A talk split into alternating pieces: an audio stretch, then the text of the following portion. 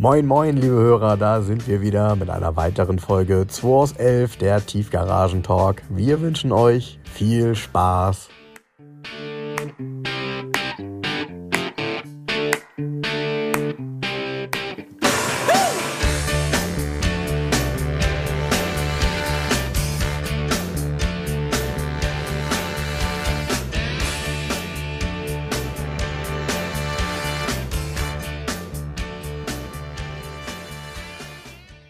Krass, der Christ, dem habe ich vor über zehn Jahren BMW verkauft. Den BMW hat er von dem Bild, ein 633.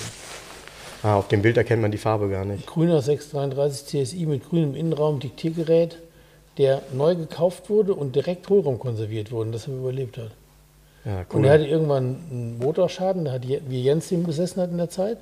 Und Jens hat den letzten fabrikneuen Motor bei BMW kaufen können. Der stand im Regal in der Holzkiste.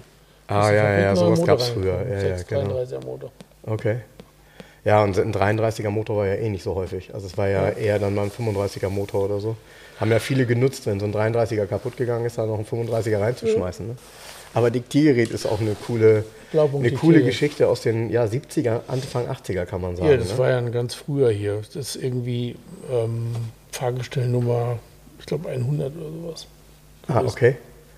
Ja, das, gut, die sind ja noch relativ schlicht, ne? Der hat auch keinen Spoiler und so gehabt. Nee, ne? nee. Und Auspuffanlage in der Mitte, glaube ich, vom Ja, ja, 33er auch, ne? Ja, ja.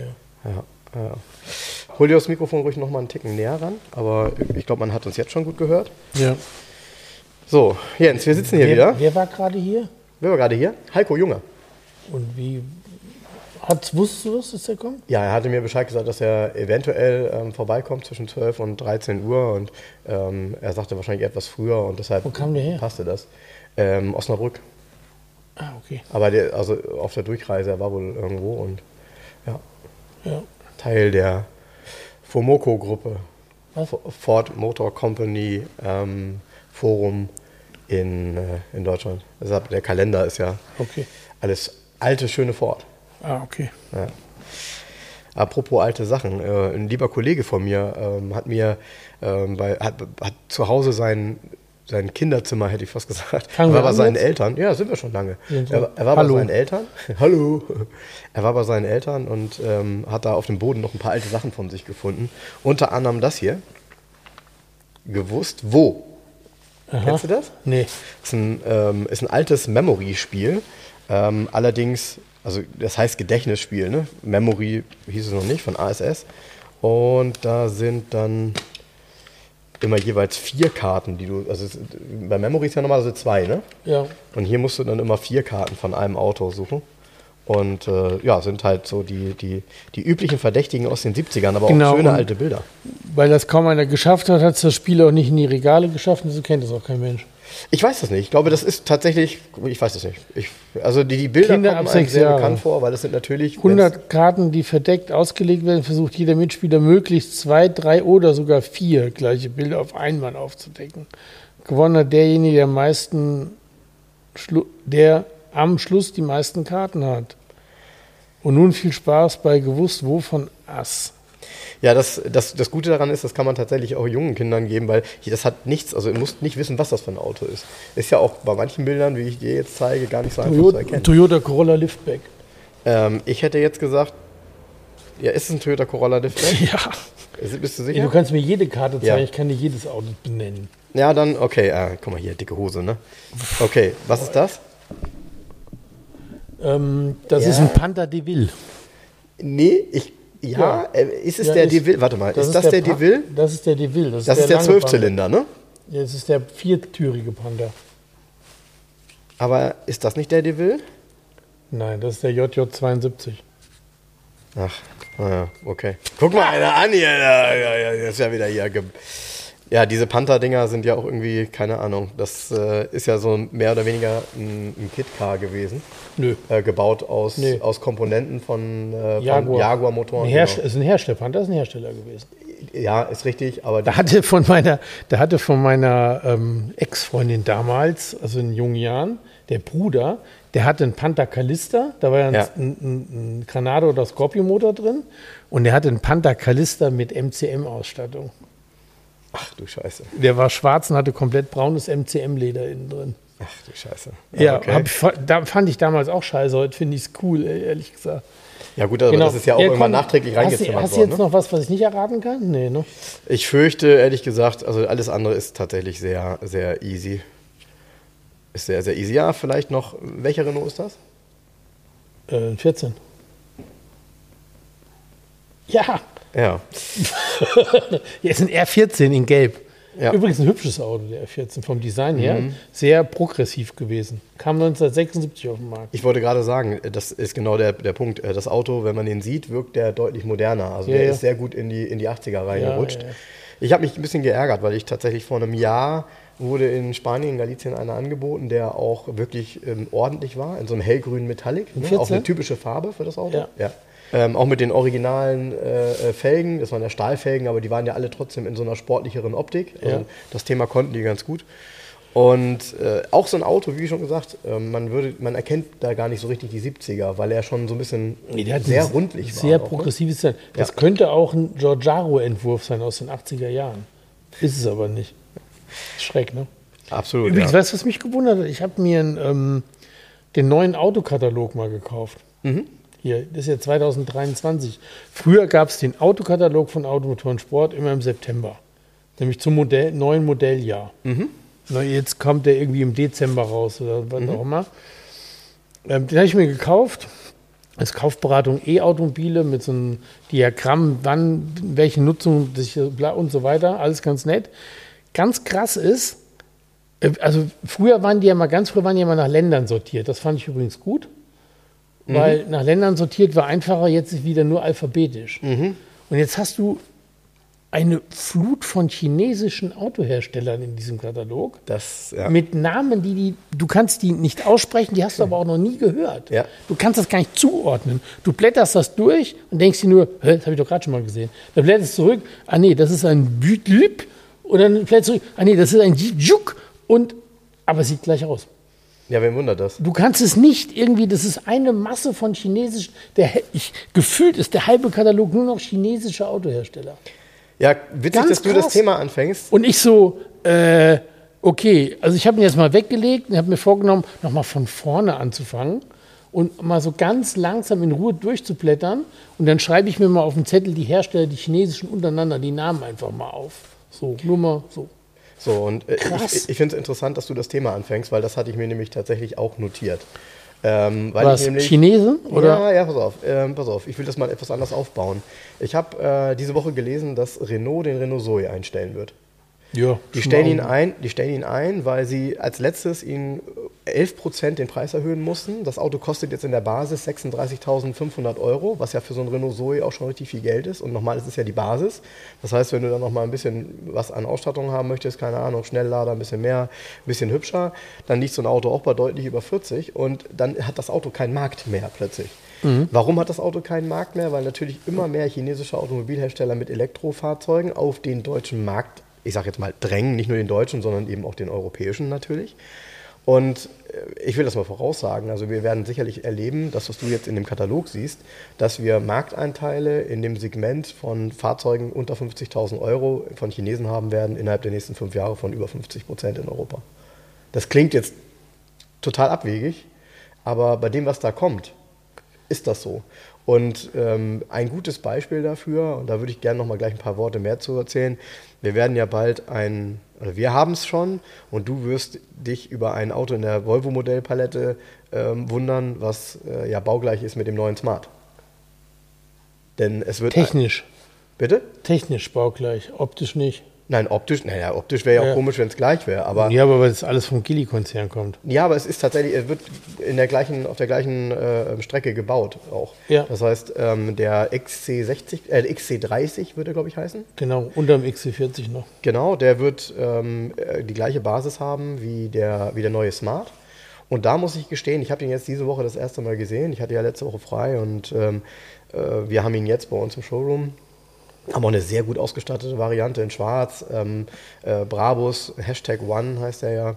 Und ähm, ich muss gestehen, ich war, also alles das, was meine Kollegen mir vorher gesagt haben, dass er eben sehr wertig sein soll, also überraschend wertig und auch eine coole Optik hat, ähm, kann ich nur so bestätigen. Also ich bin tatsächlich sehr, sehr positiv überrascht gewesen von dem Auto, was natürlich, Achtung, mit einem Smart nichts mehr zu tun hat, außer dass man den Markennamen weiter benutzt hat. Ja. Ähm, und trotzdem muss ich gestehen, der Innenraum und die Innenraumqualität, alles, was du siehst, die Haptik, ähm, ist, ist wirklich top. Also nochmal, er ist auch nicht günstig, ja? er ist sicherlich auch ein paar Euro teurer als vergleichbare Autos. Ähm, aber das Auto hat eine interessante ähm, ja, eine interessante Emotion, die durch die Verarbeitung, durch die Optik und durch die Fahrwerte kommt. Der hat ja auch sehr interessante Fahrleistungen. Und ich glaube, interessant wird es, weil der äh, Volvo, der wird ein bisschen weniger progressiv in der Optik sein, wird so ein bisschen typischer auch in die Richtung gehen ähm, Volvo, also ein bisschen, bisschen eckiger auch sein. Ähm, witzig, ne? So zwei Autos, die auch wieder eine gleiche Basis haben, optisch unterschiedlich sind und offensichtlich, auch wenn wir vielleicht nicht so ein Riesenfan des Konzepts sind von diesem kleinen SUV, das scheint ja das zu sein, was die Leute wollen. Ne? Sonst äh, würde man es nicht bauen und sonst hätte das eben auch nicht so einen insgesamt durchschlagenden Erfolg. Ja. Schade und ich bin trotzdem gespannt, weil das, die Pläne gibt es natürlich und äh, die Frage ist halt, ob es im Automobilbereich dafür dann am Ende wieder eine Lücke gibt ähm, für einen Zweisitzer Smart. Also wieder für so ein, ich sage jetzt mal, wirkliches Stadtauto. Denn ich habe es gestern erlebt und äh, da konnte ich das, was du immer so erzählst mit Bella Leons Straße und, äh, ähm, ähm, äh, und Ladesäulen sehr gut nachvollziehen. Äh, ich war gestern Abend auch äh, essen und der, mehr oder weniger dann eben sehr urban in Hamburg in der Innenstadt.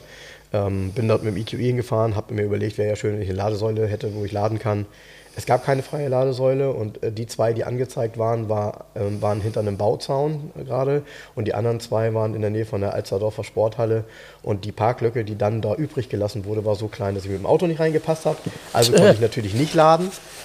Ähm, von daher Interessant ist tatsächlich, ob die Infrastruktur da nachziehen kann, weil im Moment sehe ich das gar nicht. Also Nein, kann 0, sie 0, nicht. 0, Hast, ich habe dir doch das Video von Reizle geschickt auch, ne? Ja, ja gut, das kennt man. Hm? Ja, also, aber, vielleicht kennen unsere Hörer das teilweise. Genau, aber ja. diese Kernaussage von Reizle, dass man einfach das Elektroauto zu früh in den Markt drückt, politisch gewollt, ohne eine Infrastruktur geschaffen zu haben. Und genau hm. das ist der Punkt. Ja, genau. Genau. Ja. Ganz ernsthaft, wie soll ich das denn sagen? Das haben wir schon mal, habe ich glaube ich auch schon mal gesagt. Bestimmt schon oft sogar. Ich bin ja kein, ähm, ich, ich lehne das Elektroauto ja gar nicht ab. Nur in der Form, wie es jetzt in den Markt gibt, das, was der Reizte gesagt hat, ist genau das. Ja. Ich kann es nicht richtig laden, nicht richtig so, das ist alles scheiße. Deshalb ja. will ich es nicht. Ja, ja. ja, Und der, der, der, ich ja, wie habe ich heute gelesen, Tesla hat an irgendwelchen, in Hilden hat Tesla einen Pool gebaut an, an uh, so Premium-Ladesäulen. Wenn du deinen Tesla da lädst, kannst du da schwimmen gehen in der Zeit. Ha, hat's oder was? Wie bescheuert ist das denn? Ey, weißt du, jetzt. Okay. Ne? Okay. Okay. Oder der, okay. der, ähm, der Cousin von meiner Frau, der hat ja so ein, auch, hat auch irgendwie so ein Tesla Y oder was, keine Ahnung, irgendwie so, ne?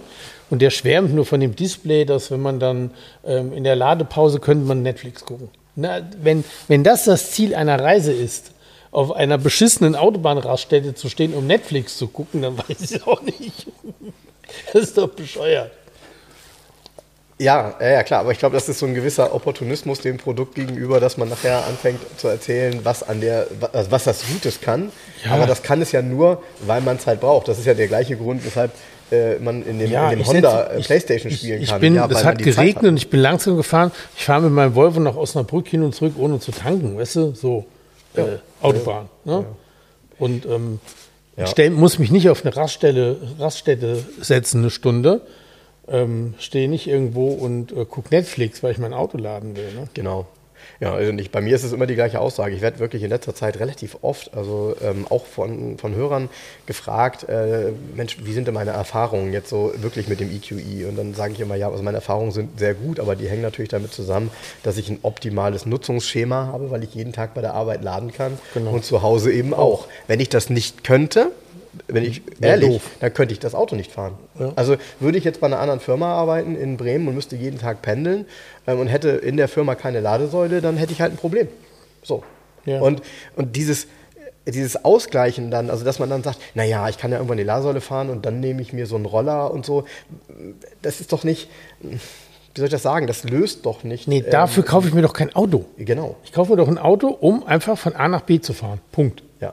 Ja. Und Ja. nicht, um von A nach B zu fahren, aber noch eine Stunde bei C zu stehen oder bei D zu halten, um dann mit dem Roller zu F zu, weißt zu gelangen. Äh, so, ne? Kann man alles machen? Ich nicht. ja. Es gibt auch Leute, die sind da unheimlich glücklich mit. Ey, bitte, alles gut. Nein, Hast du eigentlich das Buch gelesen? Reicht Deutscher? Noch nicht. Ich Noch auch nicht. nicht. Ich hatte keine Noch Zeit. nicht. Noch nicht. Ich glaube aber, das ist für Elektromobilität. Ja, ich, na, ich finde, ich finde wirklich, ich finde wirklich, wenn ich, wenn ich merke, was ich in meinem Kopf für eine Veränderung in den letzten, ich sage jetzt mal anderthalb Jahren durchgemacht habe, was das Thema Elektromobilität angeht, ich bin ja dann auch sehr viele Plug-in-Hybride gefahren und so, ähm, dann merke ich halt, so ein Buch zu schreiben ist unheimlich schwierig, weil es trifft den Moment vielleicht, aber die Aussagen, die da drin stehen, die können in einem halben Jahr schon Ja. deutlich Ja. in alle Richtungen überholt sein. Deshalb, wenn Ich glaube auch, wenn man so, wenn man, was, ich, ich lese ja auch immer querbeet ähm, Zeitungen im Internet, ob ähm, Mhm. Road and Track, ob Car and Driver, ob Automotor und Sport, ob was auch immer, die kaufe ich mir auch so. Mhm. Ich glaube, insgesamt hat diese, ähm, ich, ich bin der Meinung, das Thema ist irgendwie ideologischer und verbissener angegangen worden. Und ich, ich, ich habe so das Gefühl, dass sich das ein bisschen gelegt hat. richtig, das ist ein bisschen auf, im, im Rückwärtsgang. Das ist so ein bisschen so, ist jetzt da, Ja, genau. und manche nutzen es, manche nicht. Dann liest du in der anderen wieder, BMW steht weiterhin zu den Benzinmotoren. Mhm. Weißt du so, und du hast dann so eine, von der Wahrnehmung her, ist das ja gut. VW ja interessanterweise hat ja auch wieder eine Aussage getätigt, die Toyota auch wel- als größter Hersteller der Welt. Und da siehst du dann schon so, ja, okay, die müssen sich ja den Gegebenheiten aber auch anpassen. Die können ja nicht weiterhin so tun, als wenn das so funktionieren würde, was es ja nicht tut. Mhm. Also, so langsam hat man das Gefühl, es kommt in, eine vernünftiger, in einer vernünftigen Region an. Ja, Weißt du? und, genau. Und es kann ja auch in keinerlei äh, Interesse eines Automobilherstellers sein, wenn es Menschen gibt, die jetzt die Phase Elektromobilität für sich selber schon wieder beenden und wieder einen Verbrenner kaufen, weil das gibt es auch. Ja, ja. Und, äh, und deshalb äh, nochmal, ich glaube nicht, dass man äh, dagegen sein muss, ganz im Gegenteil.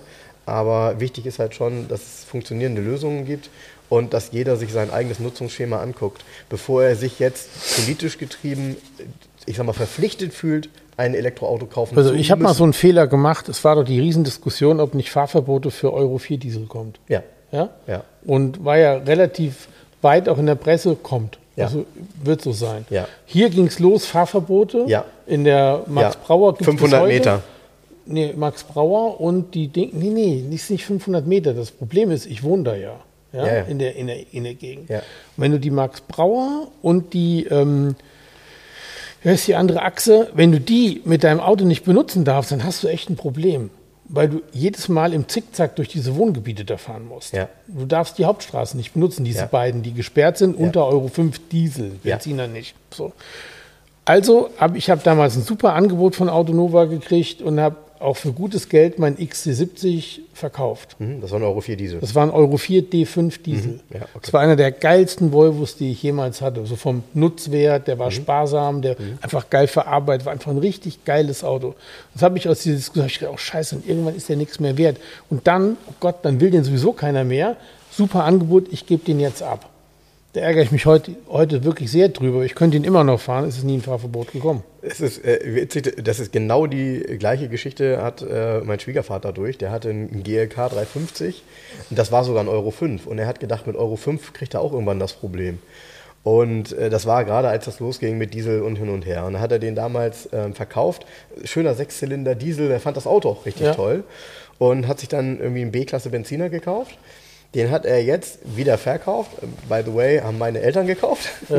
Und, ähm, und er fährt jetzt wieder einen, GLB Diesel. Ja. So, also Nee, und, und, er sagt, und er sagt, er hätte den Wagen, ja, warum habe ich den eigentlich damals verkauft? Ich könnte den ja heute noch fahren. Ja, ja. Ich darf den ja auch heute noch fahren. Gibt es Ja. überhaupt gar keine Einschränkungen und Ja, so. genau. Es waren nur alle so angezündet, so, oh Gott, oh Gott, oh Gott, ich darf nicht mehr Diesel fahren. Ja. Ne? Das war ja Ich- auch ganz nee, kurz und kein- ein Knick nach unten in den Preisen. Ja, ja, und ich, und ich ärgere und ich, meiner war so schön, der war ja innen drin mit dunkelbraunem Leder und hellem Teppich. Gab ja diese, diese Mischausstattung bei Volvo. Und dieser D5, dieser geile alte D5 Dieselmotor, 185 PS, er hat irgendwie, den hast du mit 6 Litern Diesel du, gefahren. freut sich jetzt irgendein Spanier drüber. Nee, die, ich glaube, äh, Autonova hat den nach Holland im Paket verkauft. Ah, okay. Naja, gut, das Auto ist weg, ich habe es nicht mehr. Ähm, aber das meine ich nochmal sowas. Ja, Die- Ich das nächste Mal würde ich aussitzen, bis ein Fahrverbot wirklich kommt. das war bei uns so krass. Wir hatten ja gerade ähm, bei Mercedes den reinen Sechszylinder-Diesel entwickelt. Also das war ja eine Geschichte, ähm, ein mega Motor, ja, 400er. Und nie beworben, nie irgendwie groß Promotion gemacht für diesen Motor. Es ist ein Top-Auto, ne? Es ist auch heute noch ein super, super, super Auto, ein super Motor. Aber dadurch, dass der gerade in dem Moment kam, als das Thema Diesel plötzlich als absolut ähm, schmutzig dargestellt wurde, ähm, hat man über diesen Motor plötzlich nicht mehr gesprochen. Ja. Und diese teure Entwicklung eines komplett neuen, weil vorher ja V-Motoren, dann dieses reinen Sechszylinder-Motors, völlig, völlig gekappt. Also das ist halt das, was wirklich schade ist.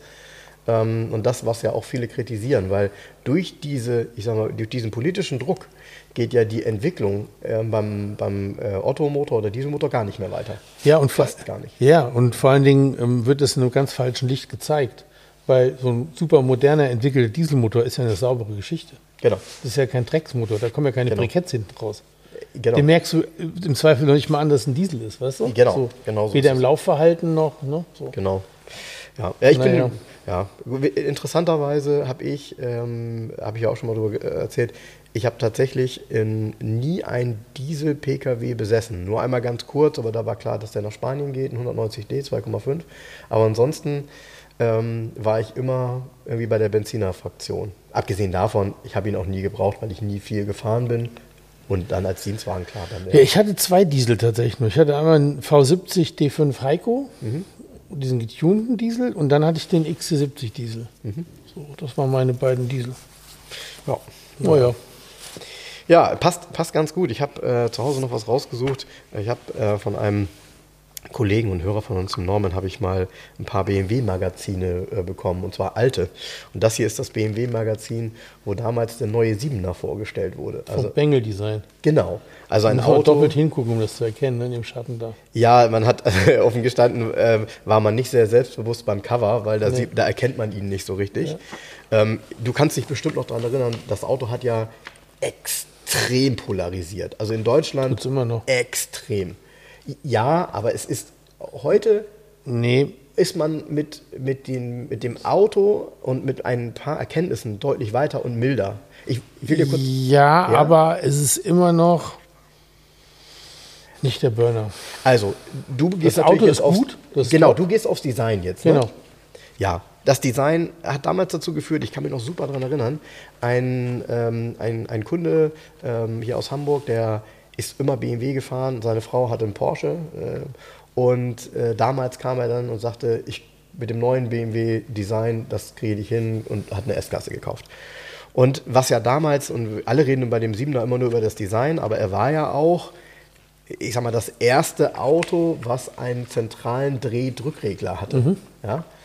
Und dieser zentrale Drehdrückregler hat ja damals auch für total, äh, ja, ich will sagen, eine, eine, das war eine, eine Revolution Genau. in der Autobedienung. Und alle fanden es scheiße und alle haben es nachgemacht. Äh, Genau, das ist Ja. nämlich genau der Punkt. Alle haben darüber gelästert und ja, das war das Erste und ja, das hat nach heutigem Maßstab auch überhaupt keinen vernünftig logischen Aufbau. Aber so ist das ja nun mal, wenn man Pionierarbeit leistet. Wenn man der Erste ist, dann ist es in der Regel nicht das perfekteste System. Ähm, aber es haben nachher alle gemacht. Es haben nachher alle gemacht. Auch in der, übrigens in der neuen Automotoren-Sport ist dort der neue i7 im Test, als Elektro, ist ja egal. Ist immer so.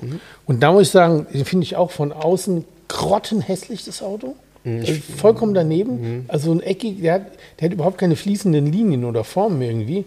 Aber der Innenraum ist gut.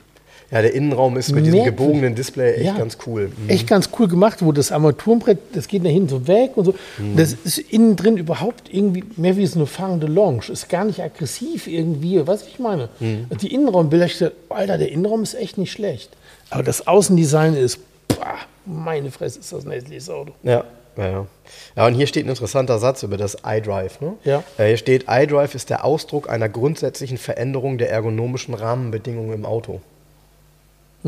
Weil damit ja gemeint ist, und das ist ja auch wirklich ganz klug, man hat einen Drehdrückregler, wenn man die Systematik verstanden hat, braucht man den nicht angucken, sondern man hat ihn einfach in der Hand. Und das, was man verstellt, sieht man in einem Display, was auf Augenhöhe ist. Das hat ja durchaus Vorteile. Das einzige Problem ist halt, wenn man in der Menüstruktur lange braucht, guckt man halt wahnsinnig lange von der Fahrbahn weg. Ich habe damals dann äh, tatsächlich sehr früh äh, in einem Siebener ähm, sitzen können und habe das mal ausprobiert damals mit dem iDrive. Hat mich ähm, und natürlich aber auch viele Kunden, damals auch gerade viele BMW-Kunden, obwohl der BMW-Kunde ja als, ich sag mal, etwas technokratischer galt, ne? ähm, trotzdem echt überfordert. Und das war von der Bedienung her auch so, es war nicht logisch und das wurde ja dann immer besser. Ähm, das ging ja damals bei den Autos schon los, dass die auch entsprechend Software verändern konnten. Das waren ja auch so mit die ersten. Aber ich muss gestehen, äh, sie haben halt eine Wahnsinns-Pionierleistung damit äh, vollbracht. Ich bin fast ein bisschen traurig, dass die Drehdrückregler mittlerweile ja weg sind. Also mittlerweile sind die ja ersetzt durch Touchflächen, entweder am Lenkrad oder eben auch äh, in der Mittelkonsole. Und wie wir ja schon mal gesagt haben, so richtig die großen Touch-Fans sind wir nicht, weil ähm, aus meiner Sicht da eben auch das Thema Fehlbedienung bzw. Äh, nicht reagieren immer mal wieder vorkommt. Und ich habe da so ein ganz Beispiel, wo jetzt viele wahrscheinlich sagen, ja, das habe ich nämlich auch. Ähm, ich habe zum Beispiel mein iPhone immer an einem Kabel angeschlossen. Ich bin auch ein Kabelfan. Also ich lade nicht so viel induktiv, wie das andere tun. Hängt auch mit meiner Hülle zusammen, weil ich da ja meine Karten hinter habe. Und das Kabel vom iPhone, das schrappt ab und zu mal so leicht über das Touchpad und darauf reagiert das Touchpad leider. und ja, genau. Und äh, das ist auch immer so ein bisschen, so ein bisschen nervig. Aber äh, gut, das ist ja dann mit Touchscreen wiederum ähm, ja, mehr oder weniger hinfällig. Aber ich finde trotzdem, dass dieser BMW, der hat unheimlich viele Innovationen gehabt. Das Design, ja, also ich glaube, schön finden muss man den nicht. Ähm, ich finde ihn aber mittlerweile wieder besonders und wenn du dir den anguckst, da gab es ja auch eine ganz interessante ja, Farbwahl. Also gab es ja auch viele helle Innenausstattungen, dann gab es eben auch diese, ähm, ich sag mal, beige-gold-Töne außen, ähm, Metallic. Finde ich, find ich bei so einem Auto gut. Und es waren damals ja auch schöne Achtzylinder Benziner in dem Auto oder eben natürlich die damaligen 4 Liter Diesel von, von BMW, die ja auch sehr erhaben waren. Also sie hatten tolle Leistung. Das ist ein 18er Diesel, ne? Das war ein 18-Zylinder Diesel, 286 PS. Und ähm, das, da, da, muss man sagen, da hatte tatsächlich ja Mercedes eine ganz kurze Zeit auch gar nichts gegenzusetzen. Und kam dann, ähm, für diejenigen, die sich noch daran erinnern, die Autos sind mittlerweile vom Gebrauchtwagenmarkt eigentlich verschwunden. Mercedes hat dann ja auch einen 8-Zylinder Diesel gebracht. Den durfte ich auch dann in der Anfangszeit mal fahren, so 2001 muss das gewesen sein. 2000 war das. Und der lief wie so ein LKW-Motor. Das war ganz cool. Der hatte, du hast so, so einen Diesel-Sound gehabt, Achtzylinder und dann, das war cool. Der hatte auch ein tolles Ansprechverhalten, aber die hatten halt Riesenprobleme. Das Getriebe und auch alle anderen Teile, die ähm, haben unheimlich unter dem Drehmoment von dem Motor gelitten. Und äh, das war wirklich etwas, also diese Autos hatten ja, mit denen hatte man nicht lange Spaß. Und wenn die alt geworden sind, erst recht nicht. Deshalb heute auf dem Gebrauchtwagenmarkt einen 400er Diesel zu kaufen oder so. Also wenn du irgendwie Mechaniker bist, Hardcore, Bock hast drauf, dann kannst du das machen. Aber ansonsten muss man von diesen Autos komplett die Finger weglassen. Egal, ob das ein ML ist oder eine S-Klasse. Oder es gab ihn nachher auch in der E-Klasse. Wie gesagt, leistungsmäßig toll, aber das hat alles nicht so wirklich hingehauen. Aber der BMW, der 7er damals, ähm, ja, Bengel Design, hat ja sowieso so seine, seine Schwierigkeiten. Aber es gibt ein paar gute Autos dabei, finde ich.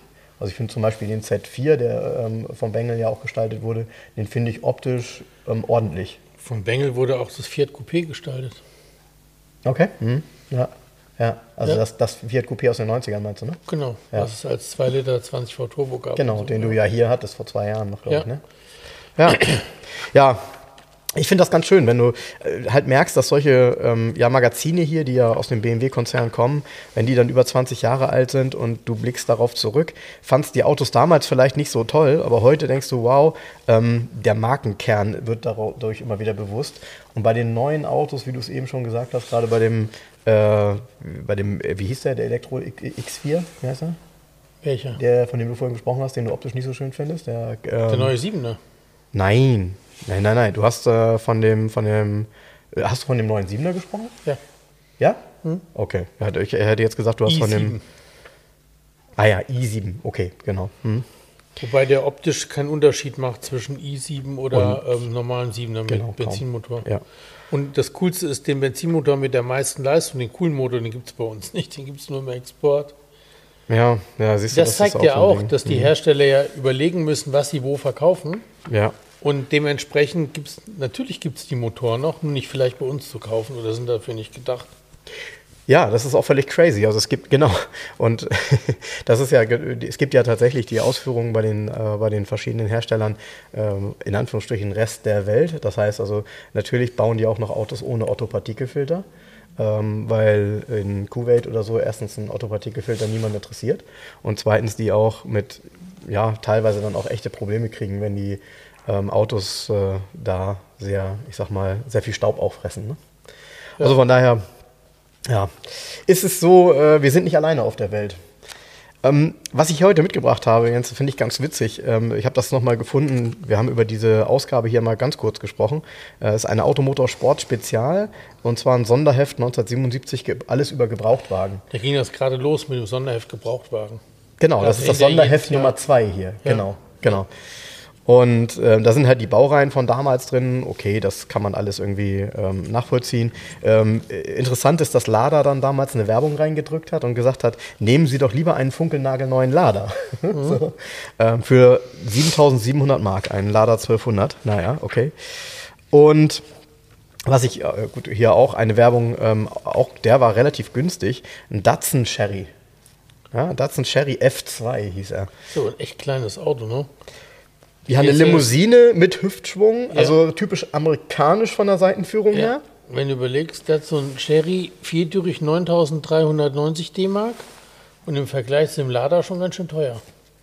Ja, naja, gut, aber ähm, ja, ich hätte auch lieber einen Datsun Cherry gehabt, aber interessantes Auto auf jeden Fall. Aber was ich wirklich interessant finde, also wir reden von 1977 und dann ist hier ein Bericht, da steht Computeraktion. Ähm, was ist mein Auto eigentlich wert? Diese Frage, die sich jeder Autobesitzer spätestens dann stellt, wenn er seinen Wagen verkaufen will, hilft die Computeraktion zu beantworten. Der Computer vermag individuelle Unterschiede von Auto zu Auto, die eine einschlägige Gebrauchtwagenliste nicht wiedergeben könnte, zu berücksichtigen. Voraussetzung ist allerdings, dass der von der Firma Time Sharing Telecomputer in Essen entwickelte Fragebogen vollständig und ehrlich ausgefüllt wird, der mit dem neuesten Daten gefütterte Computer kann 840 verschiedene Automodelle ab Baujahr 1966 bewerten. Ältere Autos oder Modelle, die nicht gelistet sind, können nicht bewertet werden. Bei dem Computer ermittelten Preis handelt es sich um jenen Preis, den ein Händler im Durchschnitt zahlt, wenn er beim Kauf eines Autos den Gebrauchtwagen in Zahlung nimmt. In diesem eingedruckten Preis ist die Mehrwertsteuer bereits enthalten. Ein realistisches Schätzergebnis kann freilich nur dann herauskommen, wenn Sie, lieber Leser, beim Ausfüllen des Fragebogens folgende Punkte ausfüllen, bla bla bla, und steht hier Scheckheft gepflegt und ähm, eben auch die ganzen äh, Punkte, an, Anzahl der Türen, PS und so weiter. Aber krass, ne? 1977 fing man schon an, natürlich den Computer auch für solche Dinge zu nutzen. Und dann ist hier, den habe ich eben hier rausgetrennt, der war hier noch drin, der DAT-Check. Der nee, pass auf, guck mal, was da drauf steht. DAT-Check-Check. Also damals war ja das Thema Deutsche Automobil Treuhand GmbH ähm, ja durchaus genauso ein Thema, wie es heute auch noch ist. Also DAT waren diejenigen, die diese Dinge auch zusammengetragen haben. Und äh, dann gibt es hier zehn Fragen gegen Gurken, zehn Gebote zum Gebrauchtwagenkauf. Und ganz ehrlich, die zählen heute immer noch. Jens, ähm, du musst die jetzt mal beantworten für dich. Also du, du bist jetzt der Händler und musst immer einen Haken dran machen, wenn das stimmt. Also, wer ist der Anbieter? Ein seriöser, verlässlicher Händler? Wenn kein Händler, kennen Sie den Besitzer? Fragezeichen. Erste. Ja. Zweite ist, ist der Wagen ganz frisch lackiert? Vorsicht, kann Unfall oder Rostfraß haben. Rostfraß. Rostfraß. Gut, ne? Rostfraß kenne ich sonst nur von Bürgi. Loch, Bürgi? Lochfraß. noch? Nee. Hä? Nee. Das war doch der von, von Calgon. Ach so. Weißt du? Ja. Das gab's auch. So, Laschmaschinen leben länger mit Kalkun. Ja, du kannst in die Werbung gehen. Ähm, schließen die Türen, in Klammern Fahrertür, sicher auf das erste Mal. So ähm, entspricht die Abnutzung des Wagens dem Tachostand. Vorsicht bei niedrigem Tachostand und hoher Abnutzung. Ja? Ja. Hat der Wagen nagelneuen Unterbodenschutz? Vorsicht, wie es drunter aussah, geht vielleicht niemandem was an. Mhm. Punkt, Punkt, Punkt. Sind die Reifen gleichmäßig abgefahren? Hört man bei kräftigem Gasgeben metallisches Rattern aus dem Motor? Höchste Alarmstufe? Ausrufezeichen. Kommen Geräusche aus der Kraftübertragung? Hatte der Wagen in kurzer Zeit mehrere Besitzer? Vorsicht, vielleicht liegt's am Wagen. Und das zehnte Gebot ist, ist der Wagen unfallfrei? Wenn nicht, welche Schäden hat er gehabt? So, und dann gibt es ja diesen DRT-Check-Check bis zum nächsten Gebrauchtwagenkauf gut aufbewahren, ankreuzen, was ihm bei Ihrem Wunschwagen eventuell fraglich erscheint und die Karte an die DRT-Schätzungsstelle dem Sachverständigen geben. Seine Prüfung gibt Ihnen die Sicherheit, keine Gurke zu kaufen. Ganz cool eigentlich, ne? Ja, und also, tatsächlich ist das, was da, was Frank vorgelesen hat, ja, so guckt man sich ein Auto an, ne? Ja, so, ja genau, also es genau. Ist, es ist nicht aus der Mode gekommen. Nein, und äh, ich habe es ja schon oft erwähnt. Also für mich ganz persönlich, wenn ich ein Auto kaufe, ist erstmal am allerwichtigsten, von wem kaufe ich das Auto.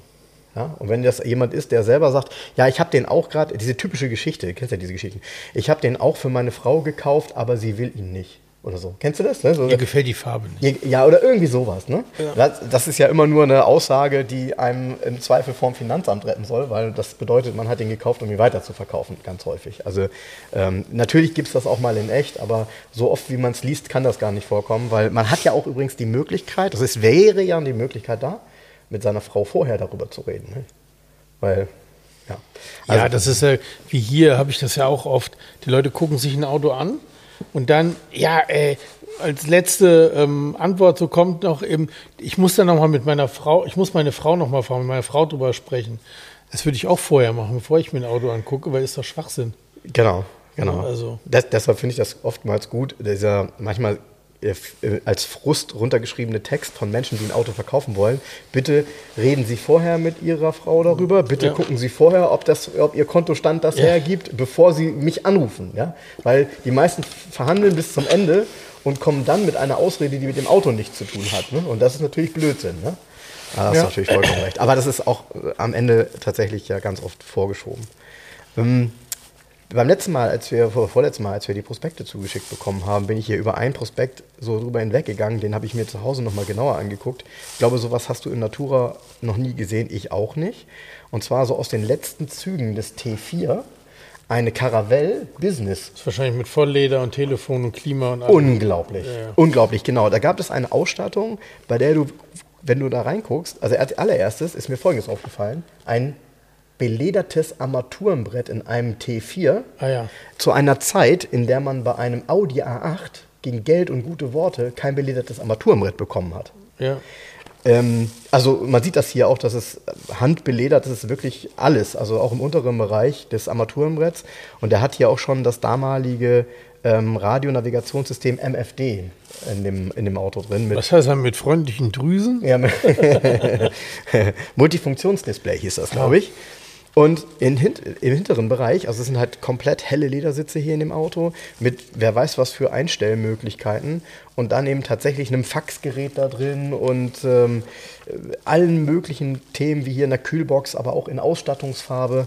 Ein Wahnsinn. Also das ganze Auto wirklich ein Wahnsinn. Ich habe dann geguckt, es gibt tatsächlich ein paar, aber jetzt halte ich mal fest. Wir reden ja hier von zwei, also wir reden hier von 2001, 2002er Modelljahr. Ja, 100.000 Euro. Richtig. Ja. ja. wir reden hier von 100.000 Euro. Ja. Das Ding hatte natürlich auch hier Fernseher im Dach und hier ist das Faxgerät, guck dir das mal an, Telefon. Also das Ding war wirklich, sorry, dass ich Ding sage, der, dieser, dieser Caravelle Businessbus unglaublich ausgestattet, aber 96.000 Euro. Und es gab ihn damals schon, und das ist ja bis heute nicht viel mehr geworden von der Leistung, es gab ihn damals schon mit dem V6 Benzinmotor mit 204 PS. Ja, und Automatik. Ja. ja. ja. Ähm, ich habe mal geguckt, es sind tatsächlich welche äh, zu verkaufen. Es gibt welche, aber die sind natürlich jetzt auch nicht so besonders gut gealtert, weil meistens wurden die dann halt benutzt und äh, ich glaube, so gerade so als Zweit- oder Drittnutzung dann mit Kindern sieht so ein helles Leder natürlich auch nicht mehr so schön aus. Aber es ist eine Sensation, dass es das gab, weil das habe ich tatsächlich nicht mehr auf der Pfanne. Und 100.000 Euro waren, also gefühlt sind das jetzt 180, ne? Ja, Minimum. Ja. Minimum, klar. Ja, das ist, das ist 20 Jahre her. Ja, ja, ja. Unglaublich. Naja, also von daher äh, finde ich stark, dass es sowas gab. Und ähm, interessant sind übrigens auch die Felgen da drauf. Ne? Die sehen so ein bisschen aus wie eine OZ-Felge, sind auf jeden Fall auch besondere mehrteilige Felgen drauf gewesen. Ja, auch die Doppelscheinwerfer vorne. Ja, das ist ja Abt, ne? Würde ich sagen. Runde Doppelscheinwerfer. Ja, ich glaube, das war, war diese, diese Abt-Schürze von vorne. Tolles Auto. Also bin ich total begeistert und finde das super, dass ich so ein Prospekt in den Händen halte, weil in Natura hier, da siehst du nochmal die teilige Felge und so. Hier ist ja nochmal in Silber ja. drauf. Sieht ja echt klasse aus. Ich werde mal per Bilder davon posten. Ähm, Sensation. Sensation. So ein Ding in gutem Zustand. Boah, wenn man Lust hat und Familie hat, ist man damit auf jeden Fall mal heute immer noch gut dabei. Ja, Ähm, du wolltest eigentlich noch erzählen, du hast dir doch. Was war denn das? Ähm, wir haben vorhin kurz. Äh, Irgendwas, was hast du denn diese Woche angeguckt? Ähm, angeguckt. ich habe mir diese Woche den Styling Garage Mercedes 500 SEC Marbella angeguckt. ja, genau. Der ist übrigens, die Farbe heißt Brunei Rot. Ah, okay. Ist keine, keine Mercedes-Farbe, nee, sondern es eine. ist ein rot-lila Metallic. Ähm, wenn ich das richtig verstanden habe, sind drei Autos in dieser Farbe gebaut worden. Zwei sind auch zum Sultan nach, nach Brunei gegangen und ein Auto ist in Deutschland geblieben, dieses hier. Aha, okay. Das war, glaube ich, die Story. Und also ist in diesem ähm, Bordeaux-lila Metallic, innen drin beiges Leder, ein hellbraunes Dach hat er und Mhm. dann halt den, habe ich ein Bild gepostet vom Innenraum kurz. Ja, ja, gut, diese das ist ja ähm, sensationell. ähm, Stereoanlage mit den vier Mhm. Endstufen. Ähm, der Videorekorder übrigens, der, die, das Bedienteil sitzt da, wo sonst der Aschenbecher sitzt, in der Mittelkonsole. Und der Rekorder mit den Kassetten sitzt in der Tür. Genau. Ne, so. Ähm, schräge Ausstattung, also einmal mit allem. Motor ist nicht getuned, ist ganz normal 500 SEC und ist nach Typenschild von 1988 gebaut worden von ähm, SGS, von, Styling, von der Styling Garage. Es werden noch so zwei, drei Kleinigkeiten gemacht. Ähm, Funktionieren diese technischen Dinge in dem Auto? mh, fast alles. Also der Videorekorder, da gab es irgendwie noch einen Bug. Und an der Stereoanlage war auch irgendwie eine Endstufe ausgefallen oder so, keine Ahnung. Das ist natürlich auch hoch. Die Verkabelung möchte ich nicht sehen dahinter, ehrlich gesagt. Ja, stimmt. Das hat auch übrigens einer geschrieben. Ich möchte nicht sehen, wie das dahinter verkabelt Alter, ist. Falter. Na gut, nichtsdestotrotz, Auto kommt in Dach und so funktioniert alles einwandfrei. Mhm. Ähm, kommt, ja, 14 Tagen oder so, keine Ahnung. Ja, stark. Ja, ist, Coole da- Kiste. Ja, ja, genau. Also, Gefällt mir. ja, ist auch ein, ist so ein Auto, wo man sagt, den muss man mal in Natura sehen und erleben, ne? Weil du so nah Ja, der so Besitzer, den verkauft, hat noch einen. Mhm. Und der ist aber ganz schlicht. Also das ist einfach nur ein SEC-Umbau von SGS als Marbella. Das heißt als Cabriolet, aber nicht optisch getuned in irgendeiner Mhm. Weise, sondern ähm, der hatte ähm, überhaupt sehr interessante Autos da stehen, der gute Mann. Okay, ja. Sag mal, ähm, du, sagtest eben, wie, wie hieß die Farbe? Brunei Rot? Brunei Rot. Brunei die Rot. Okay. Ja, ich habe eine im Kopf, das war so die typische SGS-Farbe, so ein, so ein dunkelrotton, ne? Also so ein bisschen eben, wie du sagst, ins Lila. Ja, es ist schon auf, deutlich ins Lila. Ne? Okay. Dann hat er ja 17 Zoll Borbett A-Felgen drauf, der Stern auch in Wagenfarbe. Ja, das ist auch irgendwie, ja, Ja. ja, all, allgemein, ne, eine Bohrbettfelge auf einem SEC war ja die Zeit. Ne? Passt aber, so. passt, passt zu dem Auto wie Faust aufs Auge. Ich weiß noch, wie jemand, ähm, das ist die gleiche Zeit gewesen, da hatte jemand in Soltau einen wirklich extrem hübschen 116er S-Klasse in Diamantblau, also diesem, diesem hellen Blau. Ja, müsste Diamantblau sein. Also ich kann auch, ich glaube, der Vorgänger davon hieß Silberblau, ich bin mir nicht 100% sicher. Und da war auch eine 17 Zoll Borbett A-Felge drauf. Boah, das sieht hier kacke Und aus. nee, das sah, pass auf, der Wagen sah sensationell aus tatsächlich. Okay. Also 106, Also sah früher in deiner Wahrnehmung sensationell aus. ja, weil, weil, warum ist das so? Weil ja 17 Zoll Ende der 80er Jahre gefühlt, die, nee, nicht nur gefühlt, das war das Ende der Fahnenstange. Ja, das war ja Oder? riesig. Ja, äh, ernsthaft, ne? Also ich glaube, äh, ich glaube gar nicht, dass es 1988 viel mehr gab als 17 Zoll.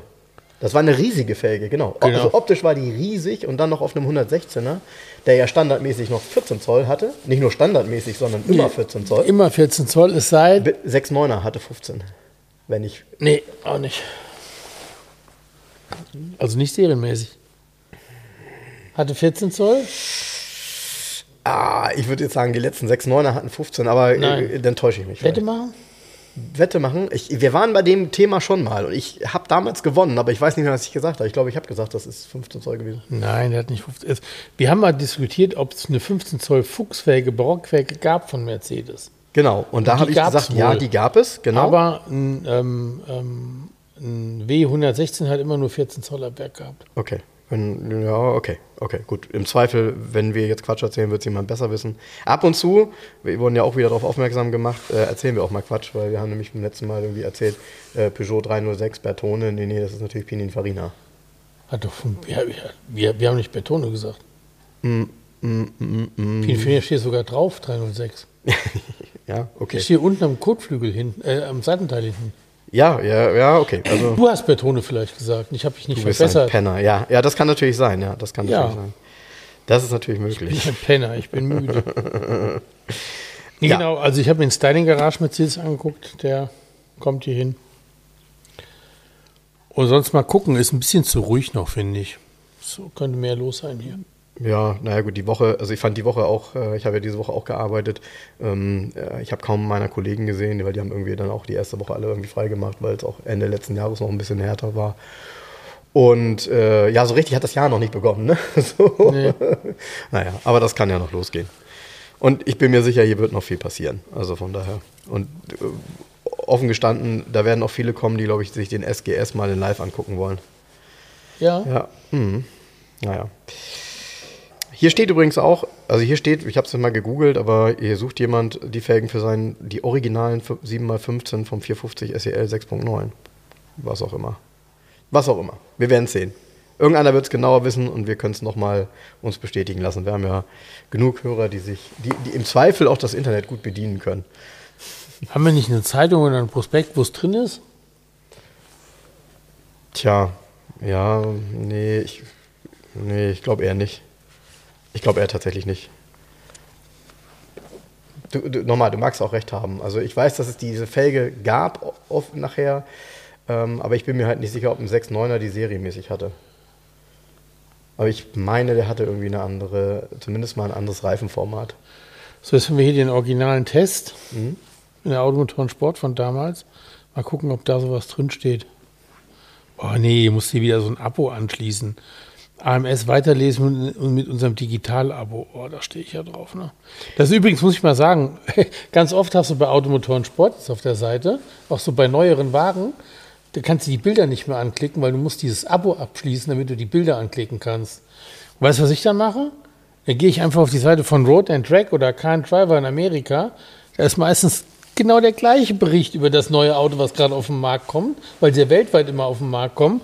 Und da musst du nichts als digitales Abo kaufen. Da kannst du dir es einfach angucken. Naja, ich gehe ganz einfach analog in meine Garage und suche mir die wieder raus. Aber Ja, nee. Nee, bei den neuen Autos jetzt. ja, ja, okay, bei den neuen, ja. Ja, ja. Ja. ja, gut, da lese ich natürlich auch noch so ziemlich alles, was so neu kommt. Ähm, aber hier ist ein Bericht, du, also du magst recht haben, weil hier steht nämlich die heute als original bezeichnete 7x15 Barockfelge aus dem Lager wurde nach und nach von Mercedes als Zubehör verkauft.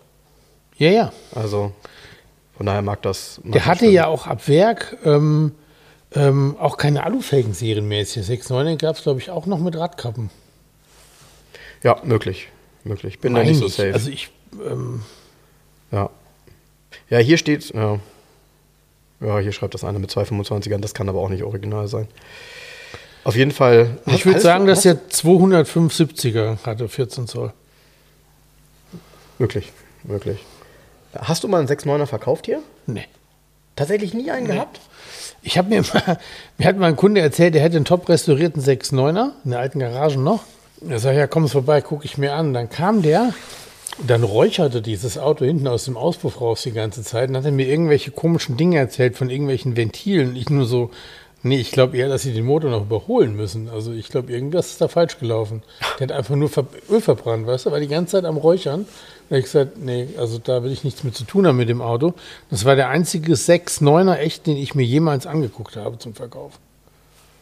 Ja, Und sonst bin ich, diese Woche wurde mir noch ein 280S angeboten, W126.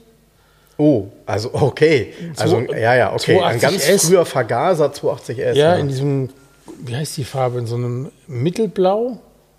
ja das, das ist China-Blau. Ja, China- das ist China-Blau. in China- 934 ja, China-Blau. China-Blau mit Velour-Beige. Ja, typisch. Und sonst aber Typisch. keine Extras. Und, und doch, er hatte ein Extra. Er hatte Radlaufchrom. Und dann mit Plastikradkappen. Mhm. Und dann habe ich es mir so angeguckt und habe gesagt, puh, 140.000 gelaufen. Da habe ich gesagt, nee, will ich nicht. Das ist, glaube ich, extrem schwer zu verkaufen. Diese Vergasergurke, weißt du, das passt da irgendwie alles nicht zusammen. Ja, also ich, was ich charmant finde, ist tatsächlich die alte Radkappe vom 126er. Die kennt auch. kaum noch jemand. Weil das Hatten, ist, wir, hatten wir hier auf den 280er ja auch den Spanier. Genau, ja, das genau, finde ich auch cool. Genau. Ich habe da noch vier perfekte von liegen, die ich mal gekauft habe. Und ähm, ja, gut, Radlaufchrom, ich würde mir halt immer angucken, wenn die Radläufe da unter okay sind und je nachdem, wie lange die da drauf waren und das eben auch die, ich sag mal, die etwas besseren waren, die eine Dichtung und so weiter haben. Aber sie sind halt leider alle, sorry, sie sind alle Also fast, ja doch, sie sind alle in die Radläufe geschraubt. Und Ja. das ist schon super nervig. Weil das bedeutet, man hat dort überall Löcher, als wenn man sie abbaut. Und äh, wenn sie seit 30 Jahren da drauf sind, dann muss man halt leider damit leben, weil wenn man die abmacht, ist der Lack darunter natürlich in einem anderen Farbton als der Rest. Und Ja. das ist äh, schade, ja, hast du schon recht. Ansonsten finde ich das jetzt nicht schlimm. Also dieser 280S mit dann 156 PS Vergaser, ähm, ja, es- der bewegt sich ja auch irgendwie, ne? So. Ja, irgendwie ja. Ja, aber ähm, ist natürlich nicht unbedingt das. Aber du, du sagst, er hatte keine Extras, er hatte aber doch ein Automatikgetriebe wahrscheinlich. Äh, Ja, Automatikgetriebe und er hatte Velursitze auch. Ja, wow. Ist auch ein extra.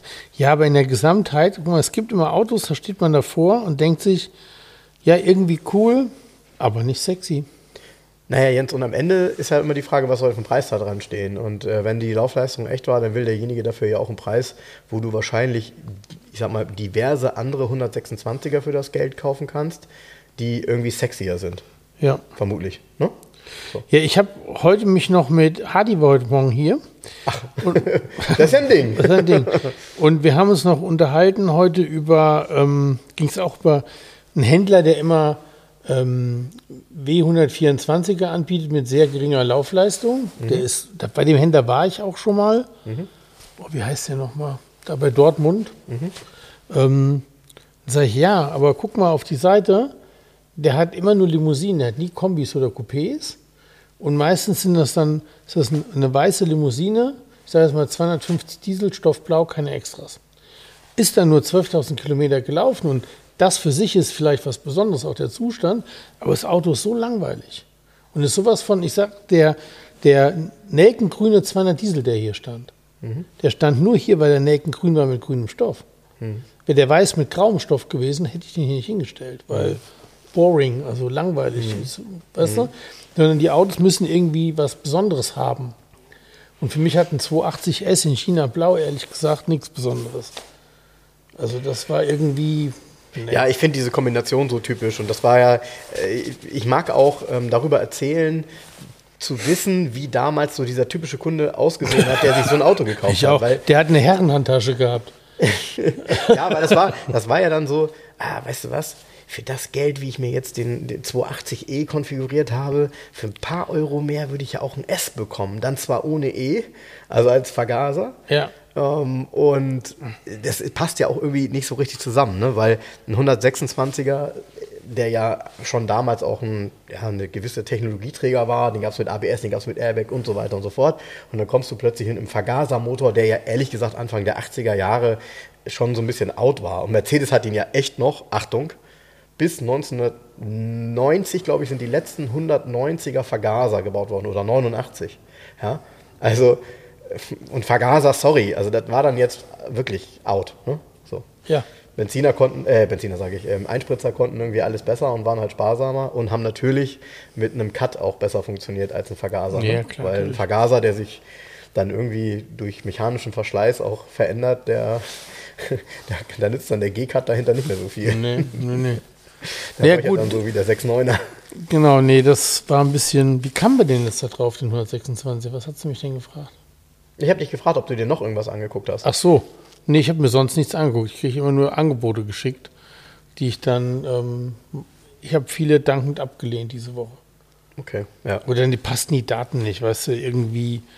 Dann liest du das durch, denkst dir, nee, also sorry bei dem Preis. Und das ist alles schon so Quatsch. So nach dem Motto, ja, Garage 11, der verkauft die Autos ja teuer, der kann ich meins ja mal teuer versuchen zu platzieren. Das ist ja oft so. Und das geht aber in vielen Fällen schief, weil ich, die Autos sind dann nicht nachhaltig, das passt dann nicht. Naja, und dann Was müssen witzig sie war- sehr, sehr outstanding sein. Genau, Ne? heute Morgen, ich habe ich hab ja so ein paar Anfeindungen bekommen wegen dem Aero-Kadett, weil er so teuer ist. Anfeindungen tatsächlich. Nee, also Naja, kriegst du also Mails, wo Kritik, dann ne? drin steht, hier hackt's oder was, also so das Programm. Ja? Ja, ja. Und heute war jemand da, der sich ihn angeguckt hat, der sich auch schon einen gekauft hat, witzigerweise. Und ganz entsetzt ist, dass jetzt hier in Hamburg einer steht zum Verkaufen. Und ähm, erst fing er so an, ja, so ein Aero ist auch nicht mehr wert, irgendwie für 15.000, 17.000 Euro. Und nachdem er sich ihn angeguckt hat und zugegeben hatte, dass der wirklich extrem original ist, da hat man sich dann doch schon angenähert. Also dann war man doch mit dem Preis schon bei über 20.000 Euro. Und ich glaube, er war ganz verliebt, der wollte gar nicht gehen. Weil den, den er sich gekauft hat, da ist nichts Original dran, wobei der von den Bildern, er hat mir die Bilder auf dem Handy gezeigt, klar, waren jetzt klein, aber sah qualitativ auch sehr gut aus. Also restauriert, aber halt tiefer gelegt, dreiteilige Felgen, 2,2 Liter Hubraummotor und so weiter. Ja, und er hat das halt richtig gemacht, ne? weil er hatte nämlich seine Frau dabei. So. Ja. Das heißt, also er hat schon mal eine, so. eine Sache konnte er schon mal nicht mehr als Argument dagegen nennen. Und ähm, ich glaube, dass eine Frau beispielsweise bei diesem Auto findet das irgendwie total toll, dass der diese, dieses Farbspiel hat zwischen dem, ich sag mal, weißen, ähm, el- elfenbeinartigem Lack hat, dann dazu dieses dunkelrote Dach Ja. und diese karierten Sitze. Ja. Sorry, das ist halt ja auch, glaube ich, Prospektfarbe. Ja, gab's auch. Aber er sieht halt charmant aus. Ja, genau. Das selbst, Genau. ich, meine Frau war hier letztens, Andrea, und sieht den hier stehen und sagt, oh, der ist aber hübsch. Ja, Ich so, das ist ein damit. Kadett. Und ich so, ich habe mir gedacht, was finden die jetzt neuerdings ein Kadett gut? Also sie fand den total hübsch. Mhm. Ach, mit dem Dach, das ist ja schick. Ja. Ich, ich hatte ihn meiner Schwester auch gezeigt, weil die Ja. ja, die C-Kadett Ja. gefahren ist. Und dann ähm, sagte sie dann so, oh, der ist ja schön, oh, der kostet bestimmt 20. Ne? Ich sag, nee, da kommst du nicht mit aus. Und sie, boah. Ich sag, ja, gut, Aeros sind natürlich auch sehr selten und so. Und was für ein Motor? Auch der 60 PS? Ich sage, ja, genau, 60 PS. Ah, der lief so schön damals und so. Also sie kann sich halt auch noch so richtig gut daran erinnern und sagte dann zu mir, warum habe ich mir eigentlich damals nicht noch einen gekauft? Ich sag, du, weil es damals dann schon schwer war, Ende der 80er einen guten Kadett dann noch zu finden, C-Kadett. Übrigens, weil du sagst, läuft schön. Ich habe diese Woche hier ein bisschen umgeparkt und umgestellt Mhm. und habe den ein bisschen laufen lassen, bin zweimal hin und her gefahren mit dem Strich 8er Mhm. und habe nur gedacht, Alter, was für ein geil funktionierendes Auto. Ja, gut. Ey, ich habe den, der braucht ein bisschen, um, bis er anspringt, also Mhm. bis der Sprit wahrscheinlich vorne ist. Dann springt der an, läuft sofort relativ rund, gut Vergaser frisch überholt. Mhm. Und die Bedienkräfte, gut, er hat eine Servolenkung, klar. Und die Bedienkräfte auch von der Mhm. Du sagst, ist klar. Also klar ist das Nee, also, Strich 8 dann nicht, nee, ne? ist ein Sorry. extra. Ja. Aber mit der, mit der Servolenkung und diese Lenkradschaltung ist ja so exakt. Ja. Klack, klack. Ich habe den hier so hin und her gefahren, dann rückwärts so, Mensch, fährt das Auto geil. Auf die paar Meter habe ich schon gedacht, boah, was für ein, was für ein Antriebskomfort das Ding hat. Ja, ja gut, da rennst du bei mir offene. Türen mit ein. Das ist halt, du, du, du bist ja manchmal kein Fan, also auch 123er kein Fan, aber wenn so ein Auto richtig gut ist, Das weiß ich. Also ich bin kein 123er-Fan, weil ich, die, ich mag die irgendwie nicht. Ist Mhm. auch egal. Strich 8er mochte ich ja immer, hat ja eine Geschichte bei mir. So. Aber trotzdem, wenn man dann mal wieder drin sitzt und das benutzt, merkt man wieder nochmal, wie geil die Qualität von dem Auto ist. Also von einem in einem guten Zustand Ja, ja, natürlich. ja. Klar ist jetzt keine runtergerittene Studentenmöhre mit 800.000 Kilometern. Aber ja, für unsere jüngeren Hörer, das sagt Jens jetzt ja gerade ganz bewusst, das Auto hatte mal einen Kult. Ähm, so in den 90er Jahren kann man sagen, ne? Anfang der 90er Jahre Ja. in der Studentenszene war es total hip, einen Stricher zu fahren. Ja. Und, äh, 200er Diesel ne, mit einer so- riesen Rotzfahne hinten Ja. dran, weil die. Weil und Greenpeace-Aufkleber. und Greenpeace-Aufkleber und, und immer einen riesen Qualm hinter sich hergezogen, weil natürlich nie einer mal die Glühkerzen irgendwie ausgewechselt hat oder sauber gemacht oder irgendwas eingestellt hat an dem Auto. Deshalb haben die auch einen schlechten Ruf. Deshalb haben auch viele gesagt, oh, so ein 200er Diesel, wie der stinkt und qualmt. Nee, tut er gar nicht. Nee, wenn der vernünftig So wie der, ist. der Horizont Blaue, der auch vorher bei Ralf Kühl natürlich im Service war. Ey, sorry, der, der kam nicht ein Wölkchen hinten raus, gar nicht gesehen, dass das ein Diesel ist. Ja. Ne, so, also der, der gibt's immer, es gibt immer halt ähm, gut und ähm, schlecht gemacht, ne, sozusagen. Gut, das ist ein Benziner hier, der 230er.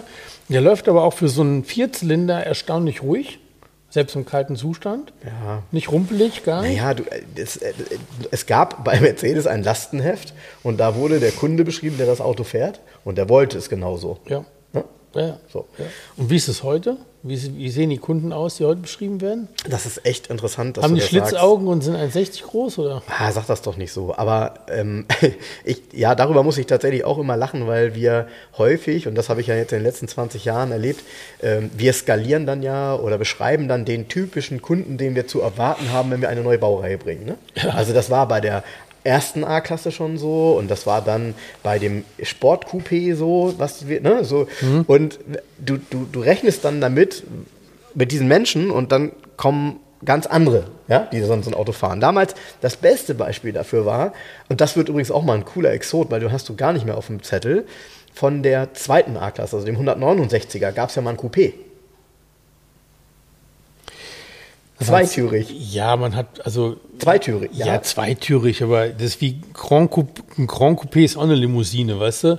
Also die A-Klasse hat ja kein flacheres Dach oder so. Wir Nein, nein, nur nein. Aber er hatte eine lange Tür ich weiß. Ja, ja. und, ähm, und hatte damit allerdings und hatte damit allerdings natürlich den Charme der A-Klasse verloren, weil die war ja eigentlich praktisch und mit dieser langen Tür war sie Ja, ja gar nicht genau, mehr praktisch. genau. Die ging also eigentlich gar nicht und die einzigen Menschen, die so ein Auto gekauft haben, waren, habe ich damals so erlebt, etwas korpulentere Menschen, weil die sich gefreut haben, dass sie durch die größere Tür besser ins Auto Tür rein, kommen. Ja? ja. Und wir haben aber damals irgendwie ganz groß Werbekampagnen mit irgendwelchen jungen Menschen, die dann auf diese, in Anführungsstrichen, sportliche A-Klasse abfahren. Hip. Und, und man darf ja nicht vergessen, ich habe meinen Eltern damals so ein Auto verkauft, die ging nicht besonders gut.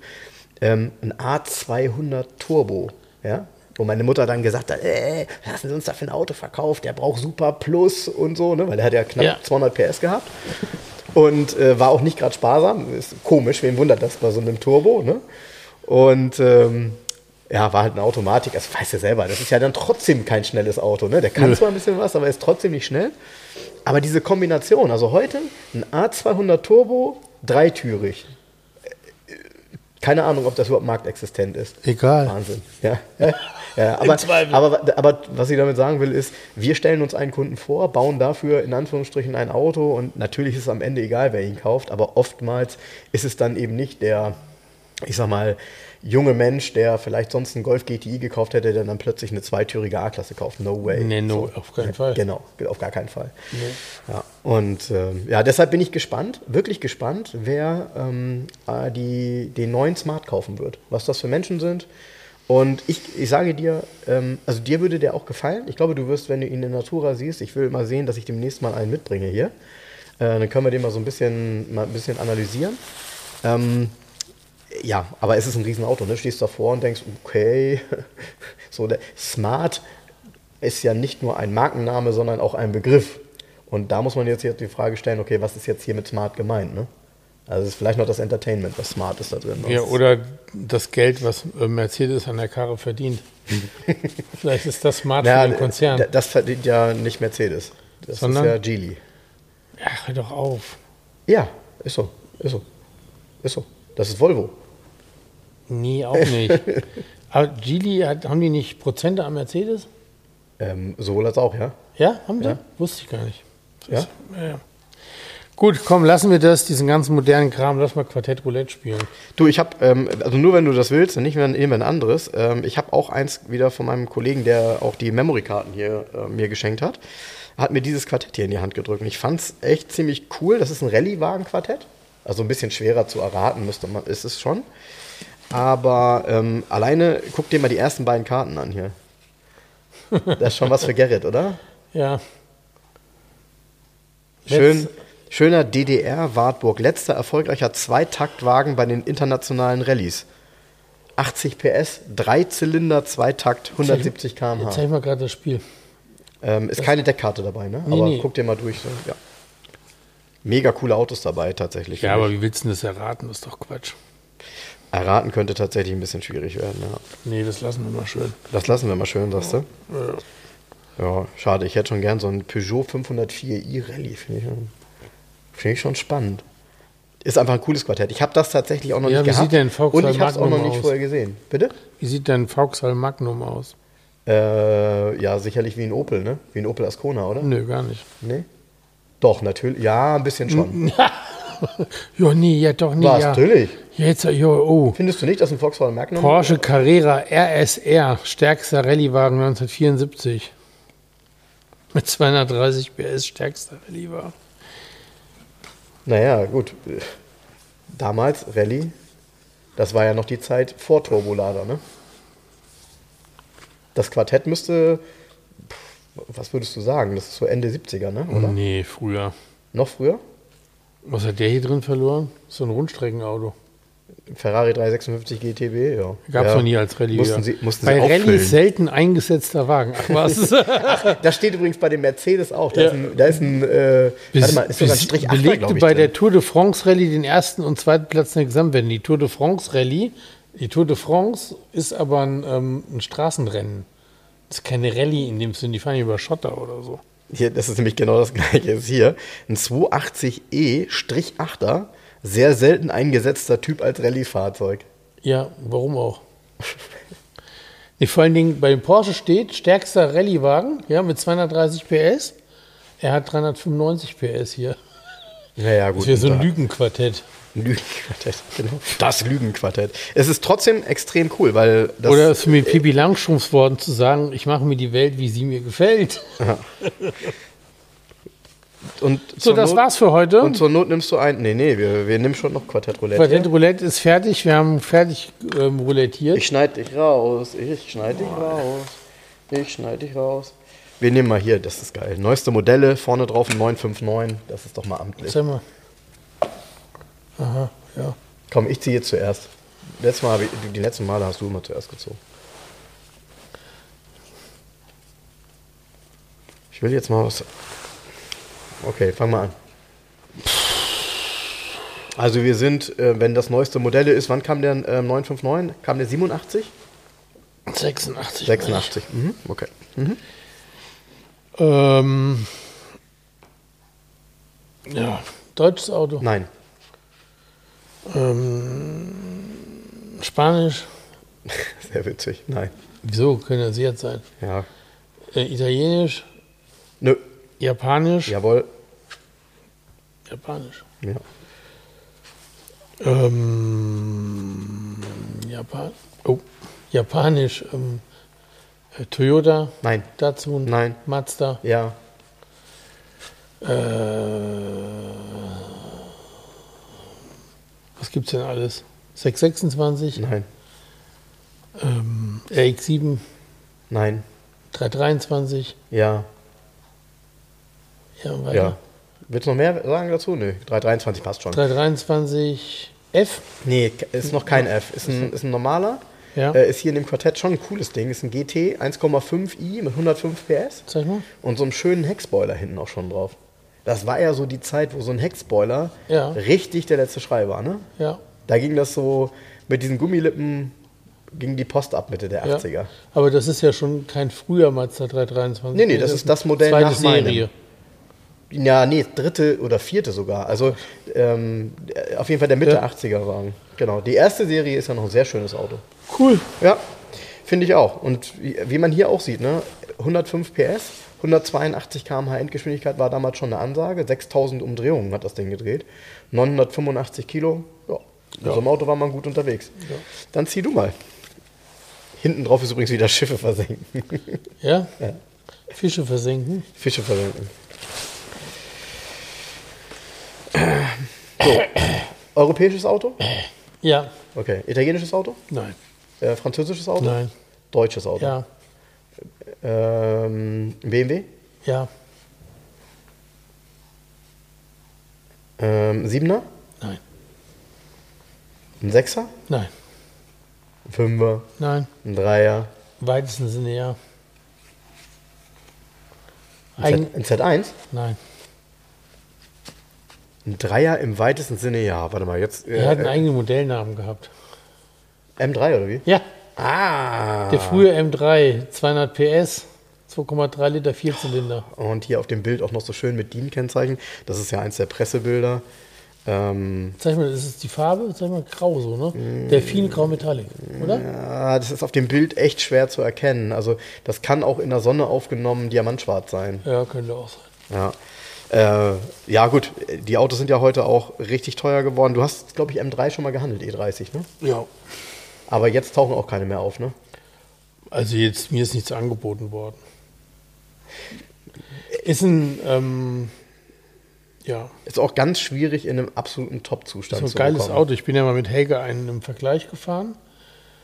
Da hatten wir Mercedes E, ähm, 2,316 kenn ich gegen noch die, M3. kenn ich noch die Folge, ja. Und ähm, ich war überrascht, wie gut der M3 auch fährt.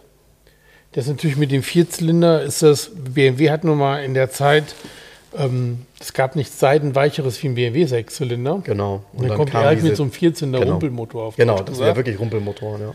Aber ähm, der hat schon Pfeffer, also der läuft schon. Ne? Ja, wenn man die reinen Werte sieht, geben die das nicht her, ne? Also weil äh, 235 km/h Endgeschwindigkeit, 6,7 Sekunden auf 100. Das war Ähm, super damals. Das sind die ja. Werte von einem Porsche 911 SC. Ich weiß, aber du weißt ja selber auch, ein paar Jahre später war das dann schon, also M3 Nachfolger hatte dann schon deutlich Ja, ganz andere Werte. klar, natürlich. Und, und trotzdem, ähm, ich, also ich mag das Auto extrem, weil er ja auch so anders ist als ein normaler E30 durch Heckklappe, Dach und so weiter. Der hat ja eine wirklich viele Teile auch komplett, komplett Eigen. anders. Die, Heck, die. Heckscheibe steht im anderen Winkel auf. Genau, Ja. genau.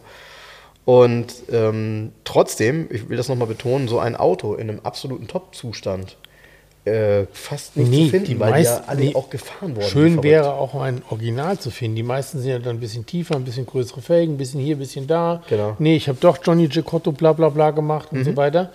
Cool wäre halt einfach so oldschool, weißt du, mit so, ich glaube, der hat auch nur 15 Zoll gehabt oder so. Ja. Oder hat er 16 Zoll schon gehabt? Boah, ich- der hat relativ kleine Räder eigentlich aus heutiger Sicht. Ja. So, weißt du, so Stock wie auf dem Prospektbild, so. Findest du ja nicht. Gibt es ja nicht, die Autos. Äh, Nee, aber das ist in der Szene interessanterweise ja auch, also das BMW auch, finde ich, so ein bisschen eigen, dadurch, dass die Felgendesigns ja immer weiterentwickelt worden sind, aber dann dort trotzdem immer die im Kreuzspeichendesign ähnlich waren, konntest du natürlich eine Felge von einem späteren Modell auf ein früheres Modell ziehen und das war aus, wie es hätte es geben können. Und das wird heute immer noch sehr oft gemacht. Ich bin mittlerweile auch ein anderer Fan. Nee, ich finde das geiler, wenn das so schön, schön ganz original ist. Ja, ja, ja, also optisch finde ich das auch mittlerweile. Aber ich glaube, bei den Autos ist das natürlich auch das eine Frage der Fahrdynamik. Und 15 Zoll ist natürlich dann schon anders als 16 Zoll auf dem Auto. Ne? Ich glaube aber, dass du die Fahrdynamik, die das Auto kann, auch im Serientrim, Mhm. dass du im normalen Straßenverkehr bis dein Führerschein los, wenn du an die Grenze willst. Das, ist bei mag so vielen sein, Autos ja. doch so. Das, Das wir mag doch, so sein. haben wir doch drüber gesprochen, Porsche 992. Selbst der Basic ohne irgendein Extra Ja, ja, ist schon klar. so schnell und so ein Monster-Sportwagen. Das braucht kein Mensch. Das stimmt, das stimmt. Aber so ein E30, ähm, also ich habe da jetzt auch mal so beobachtet, das ist auch etwas, was bei Mobile oder so, ich, auch da gefühlt eine sehr enge Szene, in denen diese Fahrzeuge verkauft werden. Die tauchen kaum noch auf. Und ähm, selbst im Ausland oder so, wenn du in Spanien ab und zu mal guckst, ähm, gerade diese Top-Modelle sind in Spanien auch echt nicht billiger als hier. Also da werden teilweise für Autos, gerade wenn das so Fahrzeuge sind, die im Rallye- oder DTM-Sport eingesetzt wurden, vergleichbar, ähm, sind die da sehr teuer geworden. Da Ja. gibt es auch eine Szene für und gut, klar, also M3, auch da, die Popkultur, ähm, jetzt gerade auch bei dem neuen Need for Speed, äh, da, da werden diese M3 E30 und auch der 190er wieder total gepusht. Und ich glaube, solche Themen und solche Computerspiele treiben dieses Thema halt auch dann voran, ne? weil dann einfach jüngere Leute an so einem Auto wieder ähm, Gefallen finden, die das überhaupt nicht auf dem Zettel haben, weil das ein Auto ist für die Ja. nicht alt, nicht neu. Ähm, und da vielleicht da noch mal ein paar Worte zu. Leider ist ja Ken Block äh, diese Woche verstorben. Äh, auch der hat ja in diesem, in diesem Kontext viel getan. Also der hat ja auch viele, ich sag mal, Rallye-Fahrzeuge aus Europa ähm, neu aufgebaut und neu interpretiert und die Amerikaner sind darauf aufmerksam geworden. Ähm, er hat, äh, ist schon jemand gewesen für die Szene, der da ja, viel getan hat und auch einen richtigen Fable hatte für, für klassische Automobile. So, finde ich schon cool. Der hat immer auch den, den Umbau von Porsche, das hat ja auch nochmal so einen Push da reingegeben in dieses Thema. Ähm, finde ich, finde ich sämtliche Umbauten, die er gemacht hat, auch wirklich outstanding. Ähm, abgesehen davon, dass ich auch am Anfang, ich weiß nicht, ob du dir die Gymkhana-Videos immer so angeguckt hast. Nö. Ich fand das, ich fand das Bisschen. immer, ja, also ich habe es ähm, am Anfang immer gemacht, fand den Aufwand und auch die, die, die, der, der technische Aufwand, der getrieben wurde, unglaublich. Und ich habe ihn auch live gesehen, hier damals äh, in Buxtehude am Estering, als er Ready äh, gefahren ist. Ähm, ja, toller Mensch. Schade, dass es ihn nicht mehr gibt. Aber wer auf seiner, ich weiß nicht, ob du auf seinem Instagram-Profil warst, das war ja so ein bisschen, weiß ich nicht, traurig. Also als die Meldung kam, dass er gestorben ist, weil er diesen Unfall hatte, konntest du bei ihm in der Story noch sehen, dass er in dieses Skigebiet gefahren ist und hast dann, er hat dann ein Bild gemacht von, dass er sich schon darauf freut, mit den, äh, mit den Schneemobilen zu fahren. Und ähm, auf, seiner, auf seiner Seite stand dann halt ähm, Drive fast, Drive fast, risk everything. Ja, hat er gemacht. Krass, oder? Ja. Also da habe ich wirklich eine Gänsehaut gekriegt und habe gedacht, boah, ey, irgendwie, ja. Und also wenn man, ich glaube, wenn er keine Familie hätte und nicht drei Kinder, dann hätte man jetzt gesagt, okay, das ist wahrscheinlich der Weg, wie jemand wie er dann auch irgendwann vielleicht gehen möchte. Ähm, aber für alle anderen und für die Hinterbliebenen ist das natürlich eine Katastrophe. Also von daher schließen wir unseren äh, Podcast heute mal etwas andächtig. Ähm, ich glaube, das ist schon jemand von uns gegangen, der in diesem gesamten automobilen Thema in den letzten Jahren absolut starke Relevanz hat und eine tolle Leidenschaft. Ja. Hm, du hast es ja auch gepostet. Tschüss, Frank. Ach ja, Jens, tschüss, schöne Woche, macht's gut und bis bald. Liebe Hörer, um unsere gratis Aufkleber zu bestellen, schreibt mir gerne eine E-Mail an frank.211.de. Falls ihr Wünsche, Fragen oder Anmerkungen habt, genau dort sind sie gut aufgehoben. Ansonsten schreibt mir auch gerne über den Messenger von Facebook oder Instagram. Hinterlasst uns gerne eine Bewertung bei Google oder bei Facebook. Und ansonsten hören wir uns beim nächsten Mal. Also bis dahin, macht's gut.